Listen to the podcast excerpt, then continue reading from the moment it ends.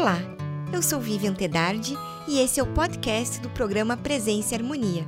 O assunto é Tritêmios, com a Soror Odete Júlio da Silva Cardoso. Confira! Soror, então quem foi Johannes Tritêmios? Ele foi um abade beneditino do século XV. Ele nasceu na Alemanha, numa aldeia chamada Trittenheim. Ela faz parte da fronteira da França com a Alemanha. E ele adaptou o nome, né? O Trittenheim acabou ficando é, o sobrenome dele. Ele, quando jovem, ele teve uma visão, ele, um anjo, né? ele teve uma visão de um anjo que revelou para ele que os desejos dele, dele mais profundos seriam alcançados. E um dos grandes desejos dele era conhecer as Sagradas Escrituras em profundidade. Pois bem, aí ele foi, fez os estudos, então ele fez o que na época era chamado de trivium e quadrivium. O trivium é o que a gente tem hoje como a gramática, a dialética, a retórica, e o quadrivium já era um pouquinho né, mais avançado, que é astronomia, música, geometria e, no caso, aritmética. Então, ele fez os estudos básicos, ele foi para a Universidade de Heidelberg uh, e começou os estudos né, dos graus superiores. E lá, junto com alguns colegas, ele formou uma sociedade chamada Sociedade Literária Renana, ou Confraria Celta. Ela tinha um caráter humanístico e o que eles estudavam lá? Uh, obras né, tentando sintetizar três culturas: a grega, a hebraica e a cristã.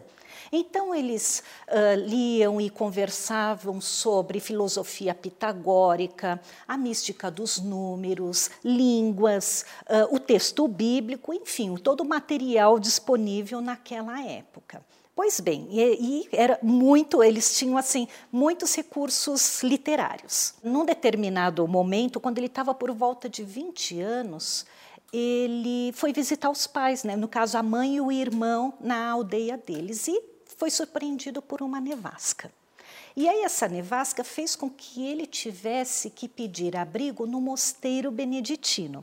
Naquela época, os mosteiros eles ofereciam hospedagem, uh, alimentação para os viajantes que estivessem passando por ali, ainda mais numa nevasca.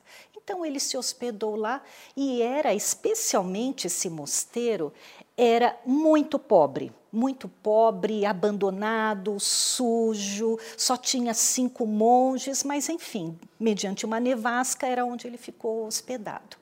Diz a história que ele até tentou uh, seguir viagem, mas aí a nevasca ficou pior ainda e ele teve que ficar mais um tempo hospedado lá. O que aconteceu? Alguma coisa tocou o coração dele que ele resolveu ficar. Então ele saiu da universidade e resolveu ficar de vez naquele mosteiro. Ele ficou lá por mais de 20 anos. Ele entrou no ciclo lá da formação eclesiástica dele, então ele se tornou, num primeiro momento, noviço, na sequência já se tornou monge, logo ele já se tornou abade. E assim, é o que, no, por exemplo, no martinismo a gente chama de uma pessoa que desperta a vontade, um novo homem. Então, ele não só se transformou, como ele transformou todo o mosteiro. Então, ele fez reformas, ele pintou, ele é, pagou dívidas que, que, que é, lá do, do, do, material deles, né? ele recuperou bens penhorados, enfim, ele fez uma verdadeira revolução naquele mosteiro. Mas ele sabendo que só essa parte material não era suficiente. Então, o que, que ele pensou? Né? Tem a regra de São Bento, que é principalmente o ora e labora, né? o trabalhar e a, e a oração. E a leitura em si tem uma parte essencial na vida monástica. Tem uma regra, se eu não me engano, a de número 48, que fala que a ociosidade é inimiga da alma. Então, um monge ele tem que dividir o dia dele entre uh, o trabalho manual, mas também a leitura espiritual. E aí ele falou: como que eu vou aplicar isso na vida dos monges? retirar eles dessa inércia espiritual, direcionar os pensamentos e, ao mesmo tempo, uh, levantar fundos, né, recursos para a manutenção do, do mosteiro. Aí ele teve uma outra ideia, ele resolveu investir na biblioteca. Olhou a biblioteca, lá não tinha livros muito interessantes, embora já tivesse a imprensa né, de Gutenberg, mas ele ainda era adepto ali dos, dos manuscritos. Então, o que, que ele fez? Resolveu investir nos monges e os monges copistas, como a gente conhece hoje. Então ele entrava em contato com aqueles amigos lá da confraria celta, ele oferecia hospedagem lá para os né, viajantes, se eles estavam com livros, ele pegava o livro emprestado e colocou eles para copiarem. E ele sabia né, que cada um tem uma determinada habilidade. Então, aqueles mais hábeis ele chamava de calígrafos iluminadores, ilustradores. Então você pegava um texto bíblico, hoje a gente vê que são umas né, coisas lindas, preciosas. Né? Então eles iluminavam, colocavam imagens, corrigiam eventualmente o grego, o hebraico ou latim que tivesse ali, reviam o texto. E para os menos hábeis, ele deixava a parte de confecção dos próprios livros. Então ele costurava, sabe, de costurar os livros, preparar o material. Para você ter ideia, chegou uma ao longo do período que ele esteve no mosteiro, de alguns títulos, ele chegou a ter mais de dois mil títulos. E ele transformou o mosteiro, ele ficou, o mosteiro ficou famoso pela biblioteca e a cidade ficou conhecida como a cidade do livro, se eu não me engano é Spanhai, o nome da cidade. Ficou conhecida como a cidade do livro em função da biblioteca da, do mosteiro, porque ele começou a negociar os livros, né? fazia por encomenda e fazia o comércio dos livros. E que tipo de obras eram copiadas? Olha, principalmente as Sagradas Escrituras, né? Então a gente sabe que tem umas iluminuras belíssimas, né, da cópia das Sagradas Escrituras. Esses eram os textos mais longos, mas ele também fazia uh, aquilo que hoje a gente conhece como livro de bolso.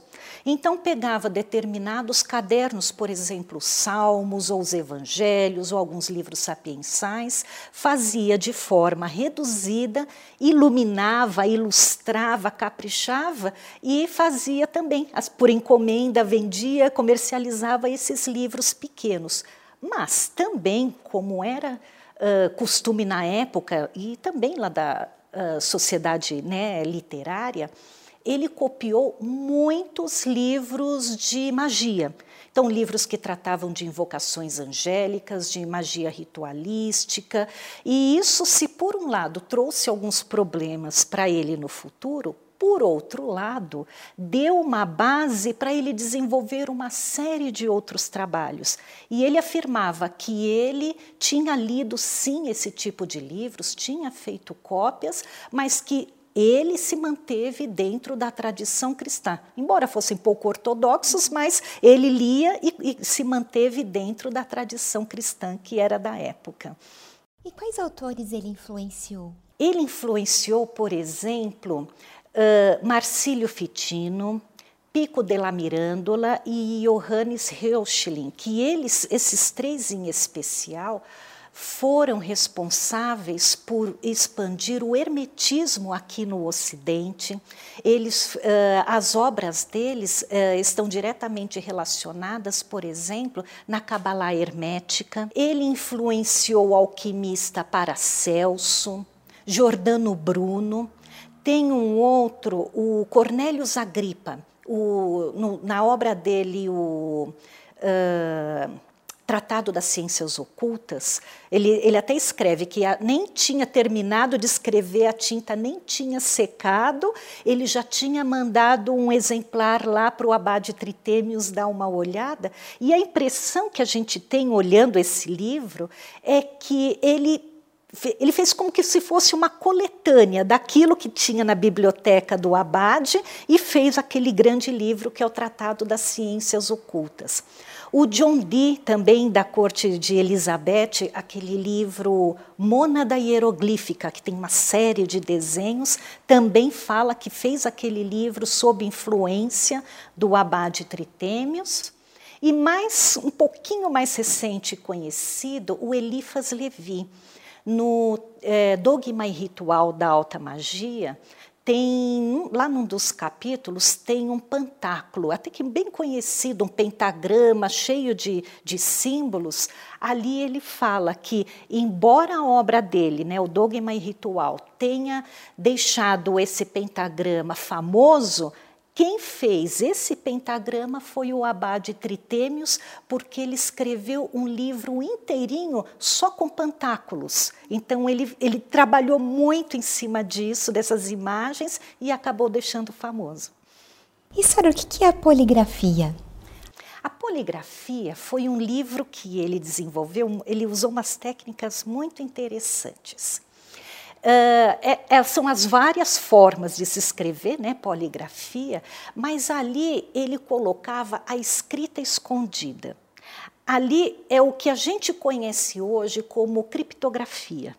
Então ele fez toda uma retrospectiva histórica, pegou lá desde os egípcios, passou pelos gregos, pelos romanos, até chegar aqui a, né, na, na época cristã, e desenvolveu uma série de técnicas. Para você ter uma ideia, mais de 20 técnicas de combinações e ocultações que a gente usa como criptografia. Tem, aliás, tem até um exemplar desse livro no Museu Nacional de Segurança Nacional dos Estados Unidos. E esse princípio que ele usou uh, foi muito utilizado numa máquina chamada Enigma, durante a Segunda Guerra Mundial, usou a técnica que ele desenvolveu, né, a criptografia.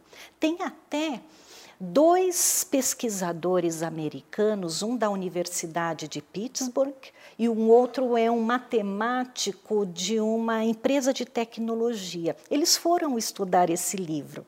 E, assim, num primeiro momento, o que, que parece? Um livro de magia mas olhando com profundidade, o que, que eles descobriram? Que ele usava a criptografia Uh, esconde, né, uma forma de esconder dentro de fórmulas de magia. Então, ele usou e extrapolou, por exemplo, técnicas da Kabbalah, chamada uh, gemátria, o notaricon, o temurá, né, que são o quê? Uh, trocas de letras, então você pega numa determinado, um determinado parágrafo a primeira letra da primeira linha, a última letra da segunda linha e a primeira letra da terceira linha e faz um combinado. Né? Ele fazia o seguinte: então, se ele queria ocultar a palavra A, ele colocava lá por exemplo, um Ave Maria. Se ele queria um P, ele colocava lá um Pai Nosso. E aí ele rearranjava aquilo ali tudo que ficava parecendo um sermão. Mas, na verdade, tinha uma mensagem ali que ele conseguia criptografar, trocando o valor das letras pelos números. Ele fazia todo um arranjo que esses matemáticos falaram. Ele usou uma cortina de fumaça eficiente, falando, né? Quem olhasse era um termo, era uma fórmula de magia, era um sermão, mas na verdade ele estava mandando uma outra mensagem é, oculta ali. Ele foi, ele desenvolveu toda essa técnica de criptografia. O que trata a esteganografia? A esteganografia ela é um refinamento da poligrafia. Então, a poligrafia, você sabe ali que tem um texto criptografado. A esteganografia, ela oculta a mensagem completa. É assim, é como se três camadas de ocultação. Era uma mensagem dentro de outra, dentro de uma terceira. Então, quem pegasse aquele texto não sabia que tinha uma mensagem lá. Além de criptografado, ela estava completamente oculta, às vezes, em várias camadas. Uh, tem até um exemplar desse lá no Mosteiro de São Bento, em São Paulo. E lá, num determinado capítulo, ele faz uma coisa muito interessante, né, usando essa ocultação de informações. Ele fala que nós estamos imersos num campo de energia e que nesse campo de energia existe uma determinada faixa vibratória que está cheia de anjos. E todos esses anjos são mensageiros. Então, existe uma fórmula, e aí ele fala que são coisas maravilhosas que ninguém tinha escrito antes e que ele estava escrevendo, como um tratado astrológico.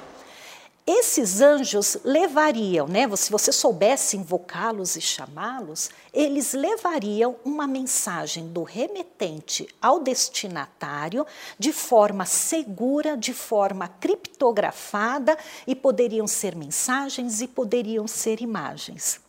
Quem entende essa parte de ocultação de mensagens dele, percebe que o que ele está escrevendo ali é o que hoje a gente faz com o telefone, com o rádio, até mesmo com o WhatsApp, que é exatamente a gente manda mensagens e ela chega de uma ponta a outra, teoricamente, né, criptografada e essa faixa. Então, aquilo que a gente tem hoje como as ondas, as frequências moduladas do rádio, sinal de internet, ele escreve aquilo usando a palavra anjos, que existem anjos que fazem isso, mas de forma oculta ele está falando disso que a gente conhece hoje. Claro que por conta disso ele foi acusado de magia, ele foi perseguido, ele teve que deixar o mosteiro, uh, uh, ficou acho que uns 10, 15 anos. O que ele sentiu mais foi ter que ficar longe da biblioteca dele. Esse livro, Esteganografia, entrou no índex dos livros proibidos, ficou mais de 300 anos, acabou saindo agora, não faz tanto, quer dizer, faz um bom tempo, foi no ano de 1900, mas todo esse trabalho dele ficou sendo considerado, quer dizer, acabaram considerando ele como o pai da criptografia. E Sarurodete, como era, né, ou como foi, melhor dizendo, né, para o Tritêmios, ter todas essas ideias no final da Idade Média, uhum. né, num momento onde não era muito comum esse tipo de obra, de pensamento, de reflexão? Esse é um ponto interessante, porque ao mesmo tempo que era um assunto oculto, por outro lado, ele teve acesso a muitas obras. Então, quer dizer que, de uma forma ou de outra, essas obras hoje, que a gente considera também pouco ortodoxas, quanto mais naquela época, eram, de certa forma, comuns. Então, ele, num dado ponto, ele fala que uh, ele leu todas elas, ele sabia que aquilo ali não estava de acordo com a, uh, a regra cristã, ele até mesmo escreveu textos combatendo aquilo que ele lia, mas não deixou de ler. Ele falava que, no fundo, aquilo tinha uma, uma finalidade de movimentação de energias, que eu acho que foi aí que ele entrou nessa coisa da faixa vibratória onde existem os anjos. Ele não negava a existência dos anjos, mas ele sabia que não se deveria trabalhar como, né, fazer coisas de magia como ele via naqueles livros. Só que ele ocultava as mensagens, ele trabalhava nisso. Então, quando alguns, né, alguns visitantes pegaram, por exemplo, o livro da esteganografia, falou: o abade está mexendo com magia. Nossa, isso daí não pode. Mas o fato é, ele estava ocultando mensagens, ele estava desenvolvendo uma técnica.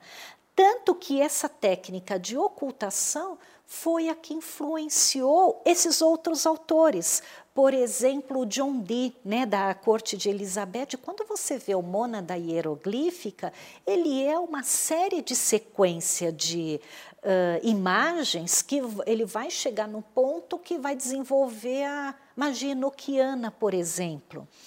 Uh, o dogma e ritual da alta magia do Elifas Levi, ele vai ensinar uma, toda uma técnica, mas era uma técnica ritualística, mas baseada em todos esses princípios de movimentação de energia.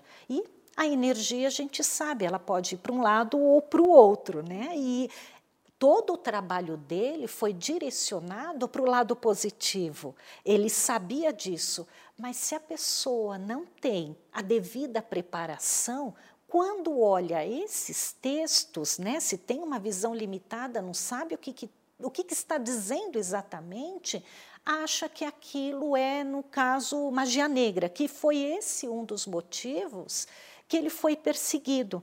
No sentido assim, não foi exatamente uma perseguição, né, no sentido de inquisitório. Foi aquilo que ele não estava mais em condições de eles afastaram ele da biblioteca dele, falando: não, você tem muitos livros estranhos aqui. Ah, os próprios monges começaram a ficar desconfortáveis com aquelas acusações, e aí, para manter a biblioteca, para manter o mosteiro, foi o momento que ele resolveu se afastar.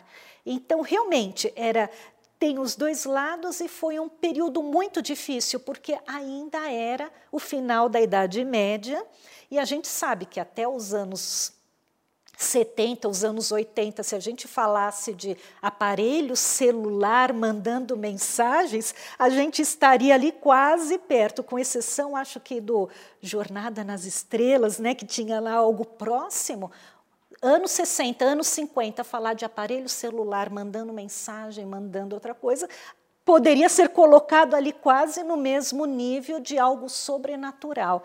E a gente trazendo aí para a realidade, guardadas as devidas proporções, foi mais ou menos isso que aconteceu com ele. Senhora, o que fala o Tratado das Causas Segundas? Da criação do mundo e da história da humanidade. Então, o que, que ele faz? Ele volta lá no comecinho, praticamente, assim, quando o homem desceu das árvores e entrou na caverna. Ele vai pegar lá bem no começo. Então, ele fala que o ano 1, ele, ele é muito preciso, é o dia 15 de março do ano 5.205 a.C. Olha que precisão, né? E a cada 354 anos e quatro meses, ele é assim super preciso. Uh, o mundo está sob a influência de um anjo, né? ele gosta de falar de anjos, e esses anjos ele fala que são aqueles sete que estavam diante do trono do Eterno. No livro do Apocalipse fala de sete anjos. Então são esses sete anjos, eles influenciam a humanidade diretamente nesse ciclo. E aí ele conta da morte de Adão, do dilúvio, da construção da Torre de Babel, da fundação de Roma, o advento do Cristo, Salomão, Davi, enfim, ele quem quer conhecer a história contada no século XV é uma delícia de ler esse livro. Ele é meio truncado, mas quando você pega o jeito que ele escreve, eu pelo menos tive que voltar depois lá no começo, que aí eu entendi como ele estava escrito. E tem em português. A gente acha em PDF na internet super fácil. Professora, para o martinismo, né, qual que é a importância do Trimétios na Tom? Olha, ele diretamente ele não é citado. Uh, mas indiretamente a gente percebe, não só pelos autores que a gente falou, que faz parte da literatura, mas nessa construção, principalmente do Tratado das Causas Segundas, é, ele, ele influencia nessa nessa concepção de que são energias. As energias que, por exemplo, o Saint-Martin e o, e o Martinez de Pasquali vão falar que são os espíritos que construíram o universo, os pilares do universo. O que ele chamava de anjos, a gente vai falar dos espíritos planetários, né? tanto que em determinado ponto a gente estuda os planetas. Uh, Jacob Boehme né, vai falar das forças da natureza responsáveis pela criação. Então, muito desses conceitos de que não são, de que são energias que participaram da criação, são retiradas dessa concepção que ele coloca uh, da construção do universo. Um outro ponto importante, não só dele, mas como da, na nossa realidade. Como que a gente constrói uma, um conceito, né? uma tecnologia, por exemplo. Num primeiro momento, a gente tem uma intuição, né? a gente sempre tem né, um insight, como a gente chama. E normalmente esses insights fica ali no campo da utopia, no campo do devaneio, acaba para alguns acaba caindo para a mística, para a religião, fica assim uma coisa meio sem forma. Mas se a pessoa investe um pouco de, né, de vontade em cima dessa ideia, por exemplo, como ele usou da criptografia, ela acaba se transformando num processo filosófico. É algo que de repente não está materializado, mas a gente consegue conversar, né? consegue fazer uma discussão, consegue tentar trazer um pouco mais de luz e um pouco mais de definição. Então, nós saímos da, do campo místico e religioso e entramos num campo filosófico. Se aquilo ali realmente ganha uma consistência, Uh, e a gente consegue reproduzir ou consegue comprovar como ele fez com os textos, nós estamos entrando no campo científico. Se consegue reproduzir ainda melhor, né, nós temos aí a ciência, que uma pessoa consegue fazer e a outra consegue também. Um consegue criptografar, o outro consegue hackear, por exemplo, né, descriptografar, fazer aquela, né, o que a gente conhece hoje. E melhor ainda, se alguém pega aquilo que é ciência, faz um, um, aparelho, uma máquina, como ele fez, como, como ele fez, não, como fizeram o Enigma, e como hoje nós temos o aparelho celular, a gente tem a tecnologia. Então você vê que de um momento que era algo místico, um devaneio, uma utopia, ele consegue passar para o campo das ideias, consegue tomar forma filosófica, científica e tecnológica. E isso tudo sem abandonar os princípios da pessoa e o trabalho, né, no caso dele, de ter cumprido a missão de alma dele. Né? Com certeza, Soro. Agradeço muito sua participação conosco hoje e até a nossa próxima oportunidade. Eu que agradeço e fico aguardando o convite. Muito obrigada. Eu que agradeço. Obrigada. Concluímos assim mais uma edição do programa Presença e Harmonia. Para acompanhar os nossos programas em vídeo e áudio, visite o portal da MORC no endereço www.amorque.org.br. Em nome da MORC GLP e de toda a nossa equipe de produção, queremos agradecer o prestígio de sua audiência. Paz profunda!